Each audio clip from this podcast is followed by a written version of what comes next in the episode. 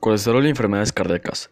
Es probable que el colesterol sea el lípido mejor conocido y a causa de la muy difundida correlación entre sus concentraciones en la sangre y las enfermedades cardíacas. El colesterol se sintetiza en el hígado y está distribuido en casi todos los tejidos del organismo. También lo contienen muchos alimentos, pero no se requiere la dieta humana porque el organismo puede sintetizar todo lo que necesita.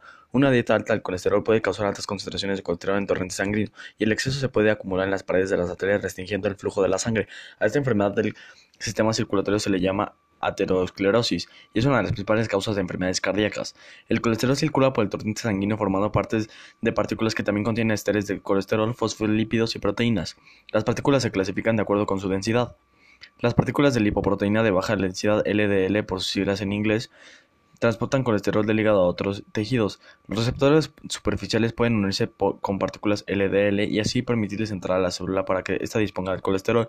La lipoproteína de alta densidad HDL, por siglas en High Density Lipoprotein, es un secuestrador de colesterol y se encarga de eliminar el colesterol de la superficie de las membranas para regresarlo al hígado, donde se convierte en ácidos biliares. El LDL está llamado colesterol malo, mientras que el HDL colesterol bueno.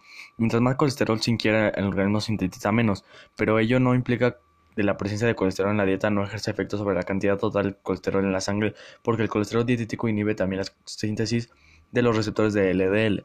Entonces, mientras más colesterol se ingiera, los organismos sintetizan menos pero también el organismo puede hacerse de último llevándolo a ciertas células.